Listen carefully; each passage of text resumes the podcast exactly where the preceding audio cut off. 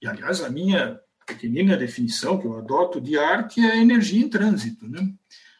Você tem uma biblioteca com N títulos, se ninguém folhear aquela, aquela, aqueles títulos, a energia não fluiu. Da mesma forma, se o quadro ficar lá guardado ou reservado para um espectador, a energia não flui. Mas no momento que o, espectador tem o contato com uma obra, a energia está fluindo, o contato né, se estabeleceu. Né?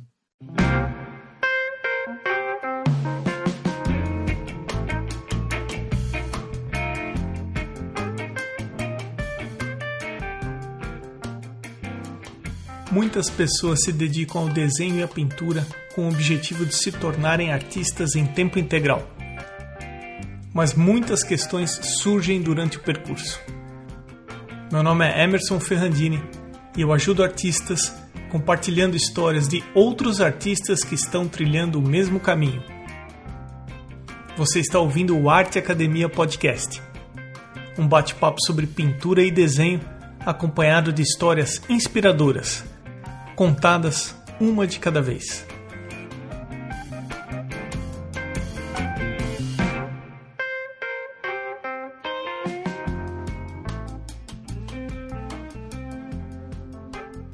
Como vão as coisas? Eu espero que esteja tudo bem por aí. Tem um curso lá no arteacademia.com.br que está com acesso liberado até o dia 4 de abril. É 100% gratuito mesmo. O curso é o Introdução ao Desenho de Anatomia Artística. Aproveite. Vamos então direto para a entrevista desse episódio com o Wagner Kuroiva. Wagner, obrigado por aceitar o convite e seja bem-vindo ao Arte Academia Podcast. Olha, satisfação imensa em participar da, da Arte Academia. Nós trocamos algumas mensagens por e-mail para combinar horário, uh, dia e etc. E você falou assim: Emerson, eu tenho curiosidade para saber como que você chegou até mim, né? Eu vou ter que ser um pouco como é que injusto, porque uma pessoa indicou o seu trabalho para o podcast e eu não tenho mais quem foi que indicou o seu trabalho para o podcast, porque assim tem gente que envia e-mail para mim falando Emerson, entrevista tal pessoa e eu vou guardando esses e-mails num banco de e-mails. E tem gente que me manda pelo direct do Instagram o perfil das pessoas. E aí eu entro nos perfis, eu dou uma olhada no perfil, e se eu acho que tem o perfil do podcast, eu salvo um post.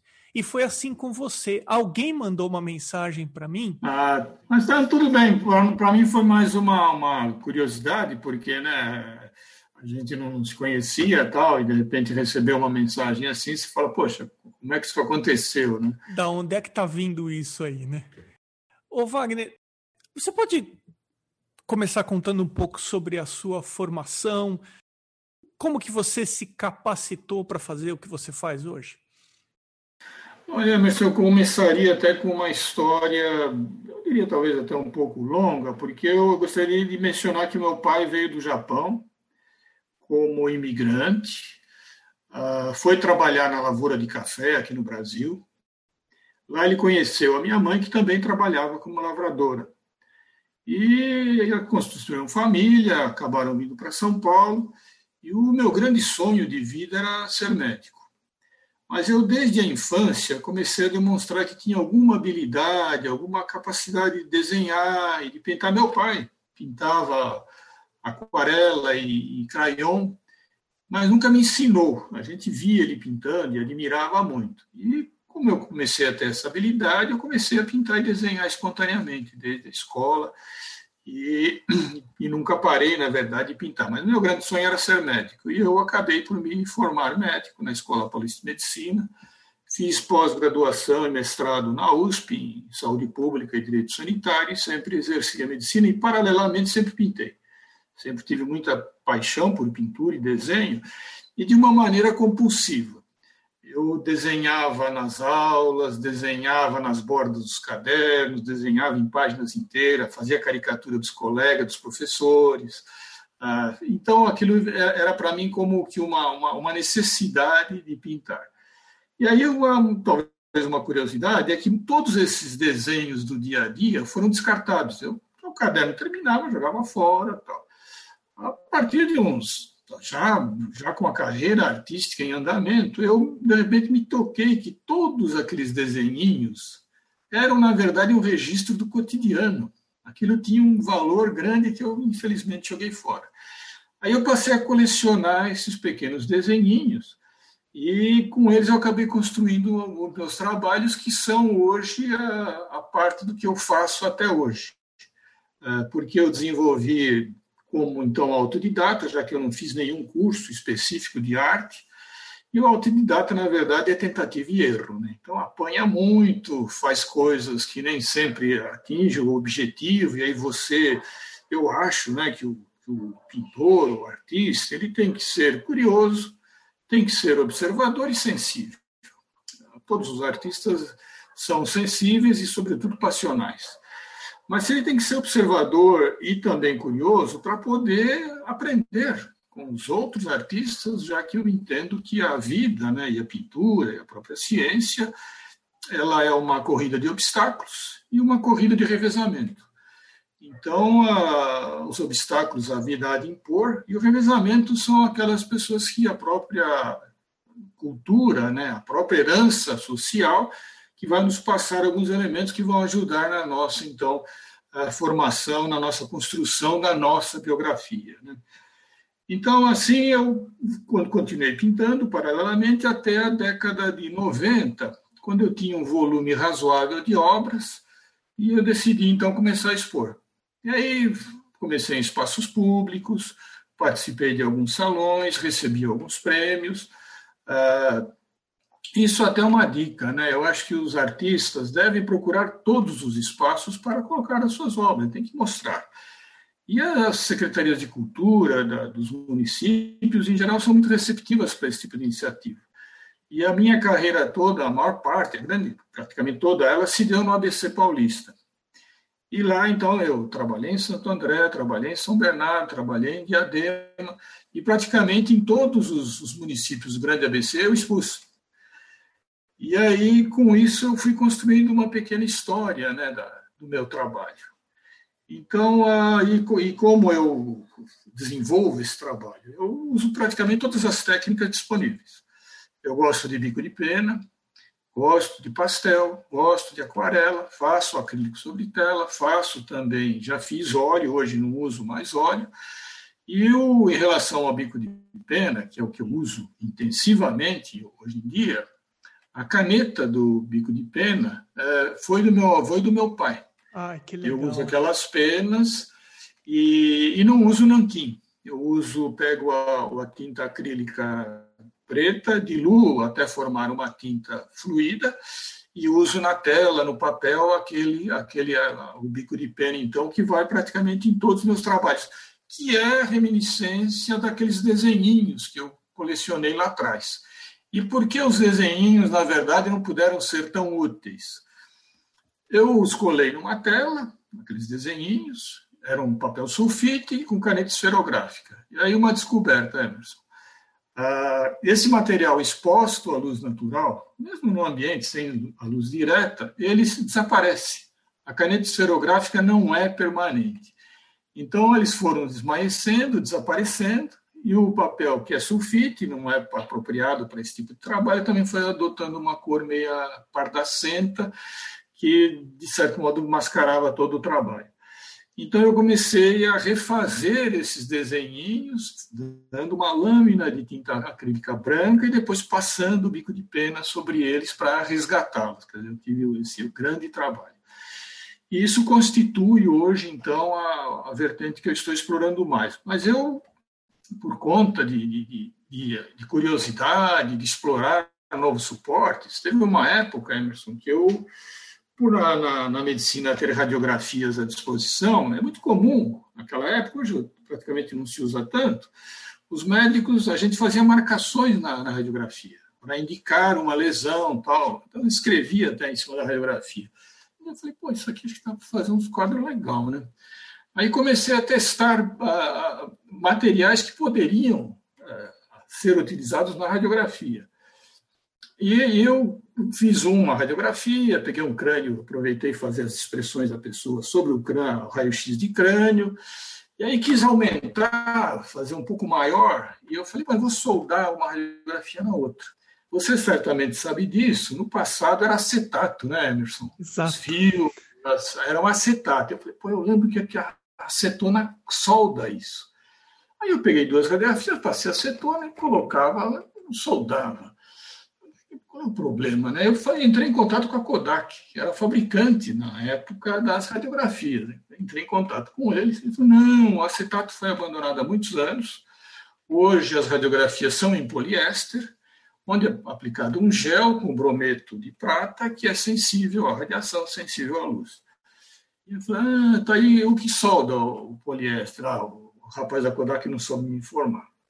Aí eu fui a Souvenir, que lá em São Bernardo tem uma fábrica da Souvenir, no laboratório deles. Olha, eu tô com uma dúvida aqui.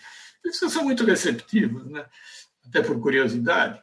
E falaram, olha, eu sugiro que você teste um verniz bicomponente em poliuretano. Como é poliéster, o poliuretano provavelmente solda. E realmente não foi outra. Ele solda, eu soldei duas chapas só para ver. Quando fui tentar separá-las, elas rasgaram e não se separaram. Com isso, eu comecei então a fazer uh, até instalações de grandes dimensões.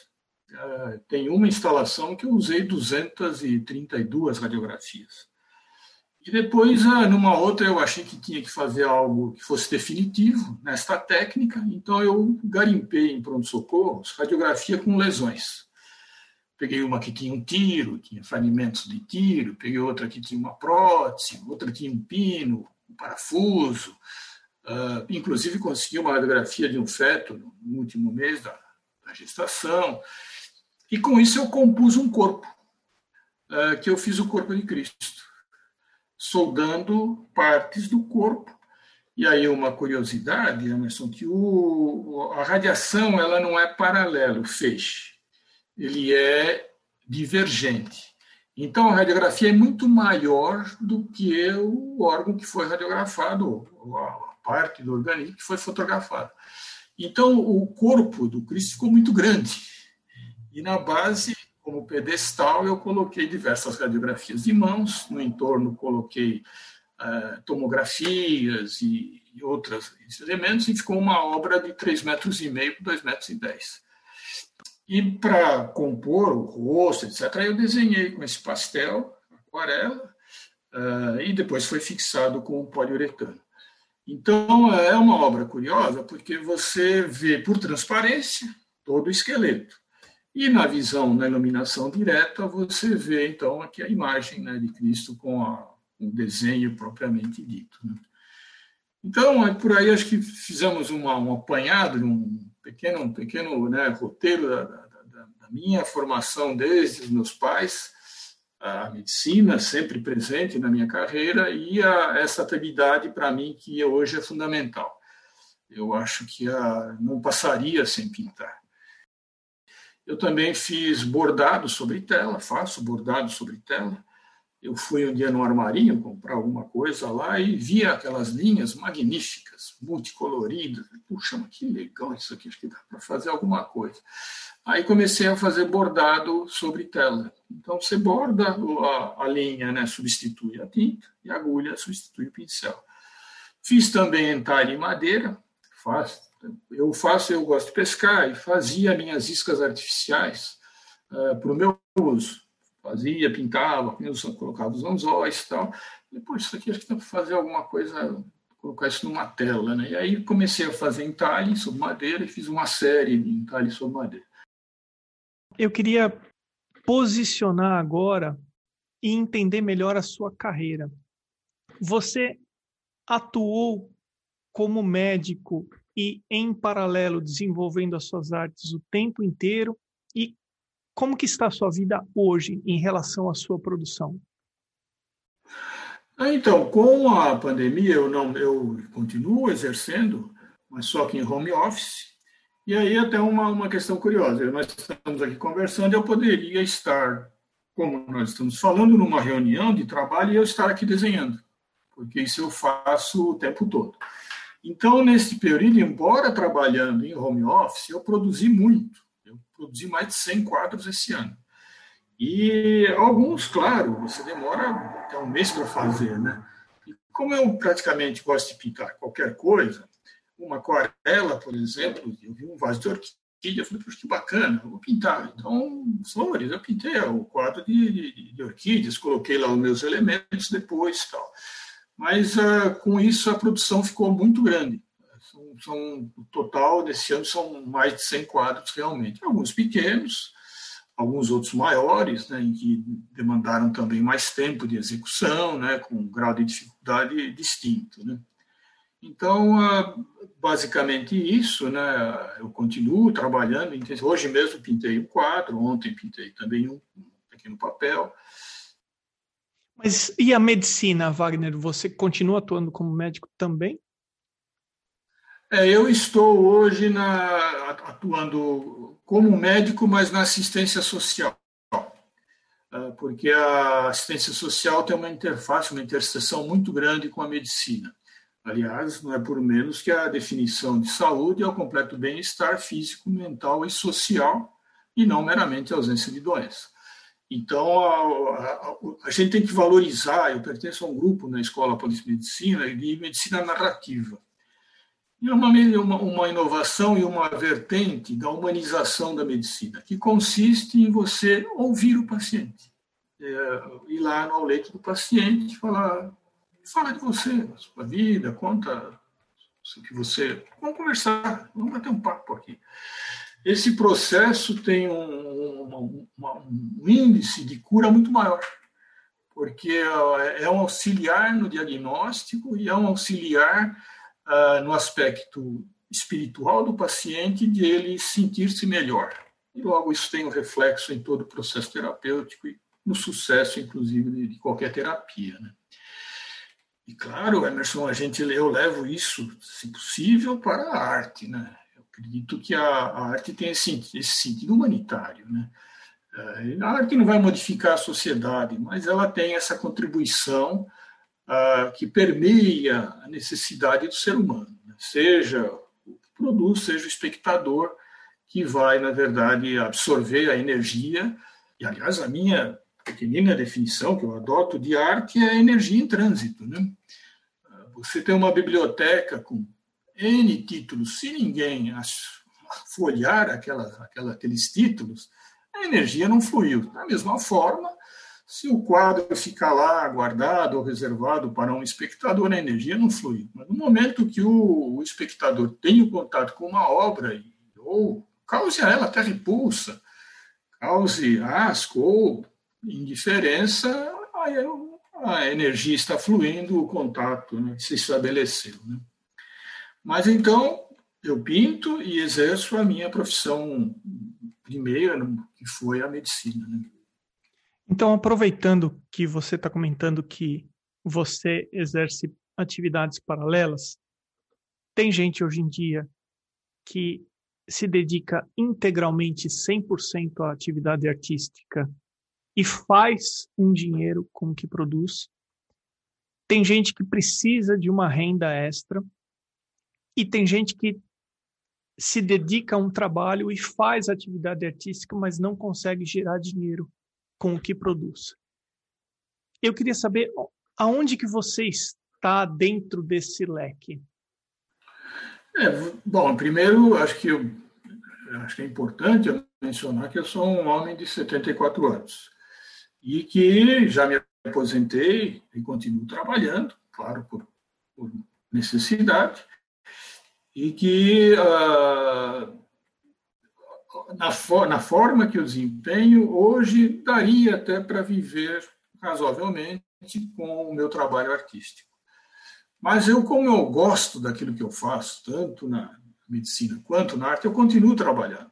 É, isso não é, não é uma mera ou por necessidade absoluta, mas por uma necessidade pessoal de você sentir-se útil e trabalhar dessa maneira. Eu sempre fiz isso. Né? Ah, e aí eu, eu, eu, estamos falando de duas coisas ao mesmo tempo, no meu entender. com o artista, a arte, né, os conflitos humanos que nos levam a pintar, aquelas questões tão filosóficas, e do outro lado, o mercado de arte. Ah, eu me centrei, pelo que eu percebi mais, né, desde o início, naquilo que eu entendo como o, o, mundo da arte e do artista em sua existência. Né? E, por outro lado, nós, nessa sua pergunta está inserida a questão do mercado de arte, porque se o indivíduo produz, como eu estou produzindo, e não vende, realmente fica difícil. E, nesse sentido também, Emerson, eu sou muito solidário com os colegas artistas, muito, porque entendo a dificuldade entendo como deve ser difícil, né? quando você tem compromissos e, e o mercado está patinando, né? E nesse sentido eu sempre procurei, inclusive, ser muito solidário e, e ajudar naquilo que fosse possível, né? Aos colegas. E até mencionando, eu fui é, jurado num salão da Volkswagen de âmbito nacional e dois anos depois eu fui convidado para ser presidente da, da, da, comissão julgadora. E aí eu, eu vivi uma situação que me foi muito doída, porque tinha 300 obras, e apenas para a exposição em 60. Eu falei, olha, eu não posso. Eh, né? Eu, eu já fui recusado, eu, recusar, é, é muito dolorido isso. Né? E daí, mas havia um, um regimento e havia um regulamento que tinha que ser seguido. Né? Era um químico ser descartado aí de 240 obras. E, e havia critérios. Então, quais eram, quais eram os critérios? Inovação, criatividade, conceito, ideia. A gente sabe, né? execução, né? esmero técnico, aquelas questões. Usando isso, então, de uma maneira muito objetiva, deu para você conseguir falar: olha, isso aqui está muito bem feito, eu não gostaria de de tirar, mas é, um, é uma coisa que não se não é coaduna com o espírito do, do salão. E assim foi realizado. Por que mencionar isso, né, Emerson? Porque eu, eu, eu, acho que isso pode ser um guia para aquilo que os outros colegas estão produzindo. Né? Ele tem que se, se prender a esse aspecto, né? o esmero técnico. Né? Eu fui numa exposição relativamente badalada, e até no SPART. Aí está lá um painel, preços lá, né, daquele jeito. Aí eu olhei o painel e vi que o autor, né, tela crua, ele não tratou a tela, então uma tela crua, uh, ele não usou verniz. Aí eu olhei do lado, não teve o zelo de limitar ali a, com tiralinha, né, com bastante delicadeza, o limite da tela e do, da lateral. Isso também na galeria. Olha, a gente, quando compra um trabalho, produto qualquer, você quer trabalho né, com toda, toda o que ele merece de melhor. E você vê que, às vezes, o artista esquece desses detalhezinhos, né? porque no processo produtivo, às vezes, no afã até de fazer, ele faz, mas esquece das questões. Então, é importante, uh, num mercado competitivo, que você tenha esse zelo, porque alguém que vai comprar, vai se ele for mais observador, ele vai querer ver isso também, né? além do aspecto qualitativo, intrínseco da obra. Né? Ou seja, agrega valor extrínseco, né? que é algo que deve ser, uh, o autor não pode perder de vista. Né? Então, uh, eu acho uh, assim que se, se inclusive, eh, Emerson, algum colega artista que esteja vivenciando lá os seus dramas ou até queira alguma dica, eu estou à disposição. Ele pode entrar em contato até com você ou com, com, com os meios que eu tenho né, de, de contato, fazer as perguntas. E eu estou mencionando isso, Emerson, porque atualmente, com a internet, eu tenho recebido muitas mensagens com esse caráter de perceber o, o, artista quase querendo não uma consultoria, nem uma autoajuda, mas realmente um apoio. Exato. Ele querendo. Uh, é, ele está vivendo os conflitos pessoais, tem o drama da necessidade, né, tem a, abraçar uma carreira que pode não dar certo. Né?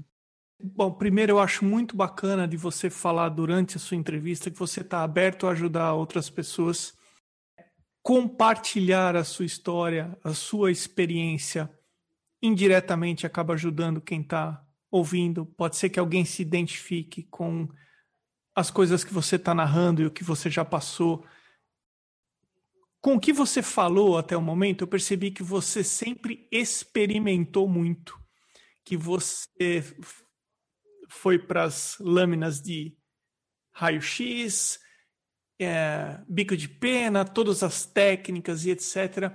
Então, quando você vai para produzir algo artístico, quais são as suas questões ou o que, que você leva, que tipo de dificuldade você tem, o que você encontra no seu dia a dia como artista, o que você leva para aquilo que você vai pintar, para aquilo que você vai desenhar. Quais são as suas questões envolvendo arte, Wagner? É, como eu disse, eu atualmente estou produzindo, você vê, com um volume grande e se for ver os trabalhos, embora haja uma certa similitude, eles são totalmente distintos, são originais, são todos distintos em si. A grande dificuldade que eu acho para qualquer artista é trombar com uma tela em branco e não vir nada. Isso, infelizmente, acontece. Né? Ah, você senta lá na frente daquela tela assustadora e ela não conversa com você, ela não, não sugere nada. Eu tenho até um. Quando eu sento e estava acontecendo isso, sabe o que eu faço? Eu pego a minha espátula, um pote de, de alguns potes de tinta e faço fundo. Eu faço um warm-up de fundo. Aí porque eu trato a tela. Então eu fico tratando tela. Tratando a tela, faço um, um passo um fundo, em geral, uh, quente, vermelho, laranja. Depois passo de novo até a tela, os poros serem preenchidos. Aquilo, aquilo por si só vai dando algum, já começa a aquecer realmente. E, e para mim a questão fundamental, e que é isso que eu valorizo tanto nos trabalhos que eu vejo, e, todo o trabalho, eu, eu, eu, gosto de ver muito arte. Uh, então, o que, o que eu acho é a ideia, né? O que, o que é fundamental é a ideia. Então, ah, como eu falei, eu sou muito curioso. Então, tudo, para mim, sugere alguma coisa. Né? Ah, e outra coisa que eu acho que é importante falar, eu falei que a vida é, um, é uma corrida de revezamento. Claro que eu vejo outros autores, eu leio, eu vejo a internet, pego no YouTube lá, quando você clica num autor, aparece em N, vou lá olhar. Atualmente, realmente, queria, quando eu fiz aquarela, eu fui ver as aquarelas do, do John Singer Sargent retratista fantástico, né? e as aquarelas dele são excepcionais, né? são aulas que você fica olhando e fala, cara, como esse cara conseguiu isso? Aí você vai olhar com mais detalhe e fala, ah, saquei, ele fez assim, o cara é muito bom mesmo, né? Então, é legítimo, quando eu, inclusive, uso elementos de outros autores, eu faço questão de colocar lá o crédito, né? E até nessa, nessa toada que estamos levando, né, Emerson, da, da existencial, até eu recentemente eu vi um trabalho de um artista chamado Kent Rockwell, não era o Norman Rockwell, nem acho que são parentes. E eu vi aquele trabalho tão bacana, falei, pô, acho que dá para eu usar esse elemento aqui, mas eu fui ver a biografia dele, porque eu falei, pô, esse cara, como é que sabe que ele viveu, né? E aí fui ver, e ele, é triste você quando vê uma biografia e fala, pô, indivíduo morreu lá jovem, né? E tão, tão comum isso né, no mundo artístico, Modigliani, né, tuberculoso, o próprio Van Gogh. Fui, fui correndo ver o final da biografia dele. E ele, não, Kent Rockwell, ele, na verdade, foi para a academia, inclusive, lecionar, foi, chegou a ser é, realmente reconhecido como, como um grande artista. E, claro, quando eu usei aquele trabalho que eu vi dele, eu coloquei o nome, a data né, que, ele, que ele produziu aquilo e tal. Então, o, que, o que eu acho mais importante é a ideia, e, que, e essa às vezes pode ser uma dificuldade. Em segundo lugar, a execução. Né? Não adianta você ter uma ideia magnífica e não, bala capengar e patinar a dificuldade de uma execução que reflita aquela ideia, aquele conceito, né? E como eu, eu, eu utilizo elementos, uh, e acho até importante, Emerson, eu gostaria de falar isso, todo o meu trabalho vai com um texto. No começo eram informações estritamente técnicas, evoluíram para crônicas, contos, poemas, e aí eu, até isso é uma curiosidade né, e surpresa para mim, que eu comecei a publicar. E algumas pessoas parece que apreciaram mais o texto do que a, do que o quadro, porque eles se intercambiam, né? eles conversam entre si. Uh, o, o, o, quadro é uma ilustração do texto e o texto é uma, uma, uma descrição, um diálogo com o quadro. E hoje todos eles vão com. E algumas pessoas que às vezes se interessam por um trabalho até querem o texto também. Então, isso que eu acho importante, até para os colegas, é, é que você tem que, claro, assinar, datar, né, dar o certificado de autenticidade e dar informações sobre o seu trabalho. Então, se, se você tem alguns elementos do seu trabalho, ele agrega valor ao trabalho, como informação adicional, que alguém que se interessa vai, evidentemente, ter uma, uma, amplião, uma amplitude maior uh, daquilo que ele tá, está demonstrando interesse.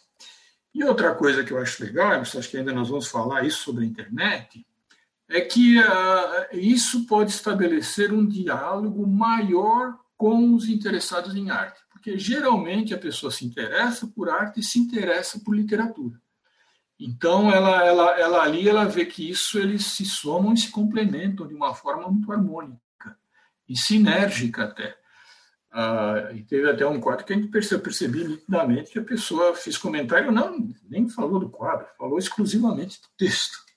Então, é uma, uma, uma questão que eu daria como dica também. Né? Se você gosta de escrever, que escreva sobre o seu trabalho, se não, dar informações adicionais. Olha, esse quadro foi pintado num dia estava chuvoso, estava até meio deprimido, ou estava alegre, eufórico, que seja, e que a pessoa vai poder entender melhor o, trabalho. Né? Ô Wagner, e quando você fornece todas essas informações, aonde que entra o preço aí? Você informa logo de cara, abertamente, você prefere estabelecer uma comunicação direta com a pessoa e aí em um determinado momento você fala sobre o preço do quadro? Como que você trabalha isso? Então, Emerson, hoje, ah, então, em relação a uma exposição física, né? O ano passado eu fiz uma exposição numa galeria de um, de um shopping. É, há algum tempo eu já tinha percebido que você ficar ali com uma lista de preços reservada, que a pessoa vai ter que consultar, ou fazer uma lista de preços que você fixa na parede, a pessoa não vai ver. Que isso parece intimidar o interessado que não é habituado a frequentar uma galeria. Então, amigo, põe a etiqueta lá e põe o preço. Ele chega lá como se fosse um, comprar uma camisa, cito muito. Então, eu, eu, eu fazia, fiz isso, e fazia e funcionava muito normalmente. Hoje, praticamente as galerias não estão em funcionamento e a gente está usando o que? A internet. Então, na internet eu tenho uma loja virtual exclusiva para os prints. Aqui tem um número razoável de prints. E lá estão todos os preços. Quanto aos originais, eles a pessoa que o vê na, na, na, no Instagram ou em outro site, ele entra em contato pelo inbox e aí ele vai então ver o preço, etc. Porque varia muito, né, Emerson? eu tenho trabalhos de 20 por 20. Uma pessoa no exterior, até foi gozada, ele quis um trabalho também do guardanapo. Eu falei, olha, eu faço, mas por, por encomenda, no caso. Acontece que o, o, envio ficou o dobro do preço do trabalho, porque só, só a postagem ficou muito caro.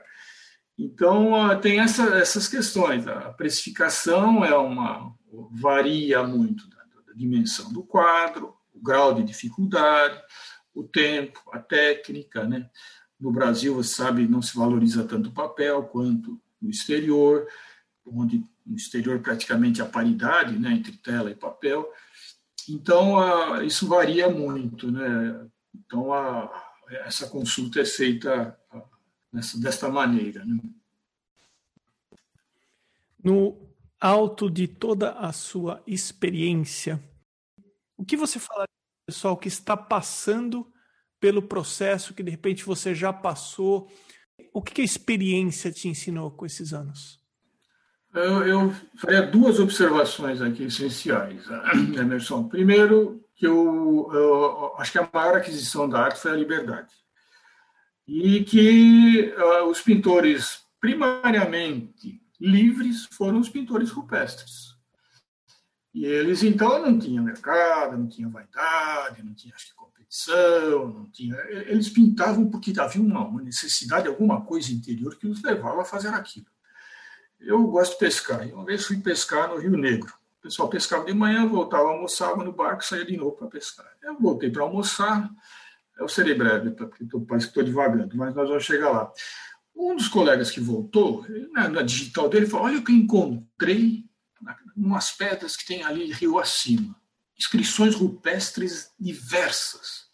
Eu hoje até falando isso me arrepio, porque na hora eu falei, isso é fantástico, onde é que, onde é que você achou isso? Ele falou, não, você subindo aqui, tem o rio tal, depois passa uma entradinha do garapé, tal, tal, tal, é lá, tem umas pedras assim, é lá. Eu falei, ah, nem vou almoçar. Peguei o barco e fui para lá. E entrando na, naqueles igarapés tal, eu vi umas formações rochosas, falei, bom, deve ser aqui, né? E desci lá, amarramos o barco numa árvore, fomos, entramos no meio do mato, subi nas pedras, Emerson, uma parede assim, toda desenhada, toda, com alguns entalhes em baixo relevo, aquela cor meio ferrugem. E eu caminhei por ali, eu falei, puta, milhares de anos o cara estava aqui, pô, ele estava aqui. E eu, peguei, eu, eu, eu queria, aquilo era tão assim, rico, eu peguei e coloquei as duas mãos assim na parede. Fiquei lá algum tempo lá com as mãos lá assim. Aí fotografei e tal, e peguei o barco e voltei. Quando eu cheguei no barco, mostrei para o cara, falei, pô, achei lá o que você falou. Ele falou, não, o meu não é esse. Aquelas pedras todas lá estão muito ricas. Rio Negro, aqui, nosso. Eu falava, vou mandar para o professor da USP, lá de arqueologia, para que eles façam um estudo disso, porque isso é muito, isso é maravilhoso. Né? E realmente a fazer algum contato, mas eu não sei como isso evoluiu. Então, para os colegas, né, como algo então que eu pudesse com você na sua pergunta, a questão de você ter essa energia interior para que você possa uh, produzir da forma mais espontânea possível. Se isentar de crítica, uh, se isentar de uma série de questões e se focar na sua produção essencialmente. E com isso, claro, você vai, vai uh, encontrar algum resultado porque essa chama interior está presente. Né? Então, os pintores rupestres acho que são uma referência muito boa. Uh, e outra questão que também está no processo produtivo, eu acho que é a origem. Eu não mencionei por acaso que meus pais vieram do Japão, minha mãe, que tinha ascendência italiana, de imigrante também, escorre nas veias. Você tem que tentar identificar este caráter que alimenta o seu ser, não é verdade? Então, aquele aspecto cultural, aquele aspecto hereditário, aquele aspecto constitucional da sua formação, ele vai estar expresso no seu trabalho. É, e não dá para você fugir disso. Então, a forma é você embarcar nisso com tudo. Então, a, a, a menção dessas origens, ela tinha um motivo, que é isso, você uh, dar vazão, valorizar as suas origens, seja ela qual for e com isso você atingir um grau, na verdade, de satisfação pessoal. Não é e, e, em consequência disso é que muito provavelmente seu trabalho poderá ter uma repercussão maior. Então ele permite com isso que você consiga um trabalho múltiplo, é, relativamente rico e certamente que haverá um nicho para isso. Certamente muitas pessoas vão apreciar esse tipo de trabalho que você está executando. Eu mencionei essa questão né, desse caráter, e outra coisa que eu gostaria de mencionar é que se houvesse um salão de recusados em São Paulo, eu seria um dos primeiros da fila, porque diversos locais aí, da, da, importantes até, eu tentei expor e não consegui. Então, imagina um, um, pintor relativamente jovem, né? Ele, ele vai ter grande dificuldade mesmo. Né? Tentei expor na Casa das Rosas, cheguei lá falei, olha, eu faço esses textos e tenho a ilustração do texto, porque lá hoje é mais literatura. Ah, me interessaram. Até Instituto Tomiotaki, mandei lá para a curadoria, então nunca nem responderam. Então, é, é malhar em ferro frio. O, o, artista tem que estar preparado para isso, sabe? Não esmorecer, né? Fazer o que ele gosta, porque essencialmente é aquilo, né? Quem faz o que gosta não vai trabalhar nunca, né? Ele está tendo ali uma recreação, está tendo uma coisa que lhe dá satisfação pessoal, né? A gente está chegando no final do teu episódio e eu queria te perguntar se existe alguma coisa que você gostaria de deixar gravado aqui no teu episódio que eu não te perguntei. Não, basicamente, eu, se você me deixar bastante à vontade, eu respondi praticamente tudo aquilo que eu gostaria de colocar. Eu tinha feito aqui um roteiro, que tenho feito ocasionalmente uma, uma consulta, mas eu mencionaria a internet, né, Emerson? Que hoje uh, eu nunca imaginei que um quadro meu pudesse ter uma repercussão internacional. E isso aconteceu. De repente, você fala, não, eu não acredito nisso. Como é que pode isso, né? Achei aquilo uma coisa até surpreendente, né? De repente, coisa ter um. Então, o artista jovem tem que explorar isso mais do que eu, que sou, né? Um, um ancião ele tem que realmente ter o seu site, ele tem que ter o zelo pelo site, tem que ter inovação no site, tem que ter manutenção do site. Importantíssimo fazer, conhecer inglês, saber, porque aqui nós sabemos o nosso caráter cultural, como é lá fora. Então, ele ter domínio em inglês, ter alguém que o auxilie nisso, na, na linguagem, né? as redes sociais são fundamentais aí tem muito, a vitrine é o, é o mundo inteiro, né? Ele pode expor ali, certamente haverá pessoas que vão se interessar. E mais que isso, ele consegue estabelecer um contato uh, de diálogo com esse público, porque as pessoas mandam mensagens e dá para ele responder, dá para ele conversar, estabelecer um diálogo. Por isso, inglês é fundamental também, porque nesses sites que eu, que eu publiquei, que, que, que, recebi mensagens, curiosamente recebi mensagem em inglês de pessoa que era aqui no Brasil. Eu não sabia que, eu, que o site não fala que você é brasileiro, eu não sabia que você é brasileiro, meu. Mas não, estamos aqui, né, Brazuca, aqui, meu, putz, estamos aí na, na, no mesmo território aí, aí a coisa aí derivava para esse lado, né. Então, acho que é, é, um, é um, um, nicho muito importante, sem dúvida. Acho que todas as pessoas com as quais você tem contato têm falado isso. E tem esses pequenos detalhes, né, que você tem que fazer esses ajustes para poder alcançar o maior número de pessoas possível. Onde que o pessoal pode conferir o seu trabalho? Quais são os canais, é, os endereços, o seu site? Então, eu tenho no Instagram, né, que é arroba Wagner Curoiva, Wagner com W, Curoiva é K-U-R-O-I-W-A. É, tenho meu site também, com wagnercuroiva.com.br, e ali as pessoas podem ver o, o, meu trabalho. E ele tem uma, como tem um número bastante grande de publicações, dá para ver esse espectro, né, Emerson? Porque eu, eu, eu, pinto desde flores, como falei, até um, aspecto que eu chamo da minha própria vanguarda. Então, essa, esse campo de experimentação, de fazer coisas até meio malucas, tal, é o outro extremo. Então, ele, acho que a maioria dos pintores tem isso. Ele tem um espectro. Ele não pinta só uma coisa, né? Ele pinta algumas coisas. Então, ele tem uh, quadros de diferentes matizes, diferentes abordagens e diferentes técnicas, como nós conversamos até agora. Ô Wagner, eu não estou mais, mas eu também sou do ABC Paulista, viu? Nasci em Santo André Opa. e morei por muito tempo em São Caetano. Caramba! Eu comecei lá na região, comecei a expor lá. E uma, uma, exposição que eu fiz, eu falei, pô, eu preciso divulgar meu trabalho. Enfiei um trabalho embaixo do braço e fui lá na redação, na rua Catequese, do Diário Grande ABC.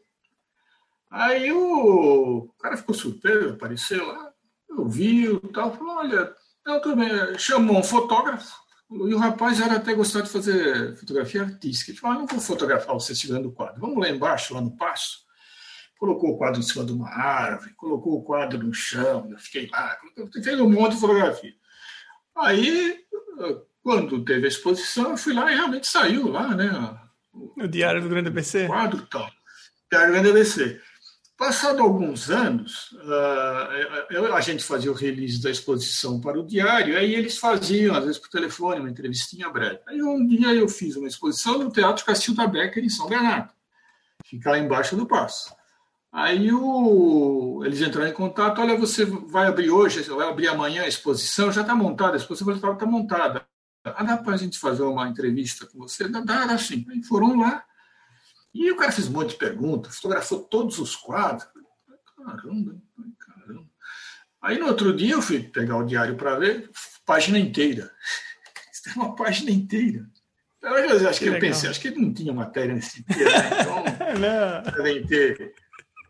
Em 1992, eu ganhei o certame da Listel e a minha, um trabalho meu, que era de Santo André, saiu na capa da Listel de todo o ABC. Lembrando que a Listel era uma lista telefônica. Mas estava na minha capa, na minha capa dentro um crédito, lá eu tinha até escrito alguma coisa, publicaram direitinho. Aí vem o lado triste da história. Passado algum tempo, um cara me falou, oh, Wagner, você está expondo lá em Bauru? Em Bauru? Não. Não, não, você está sim.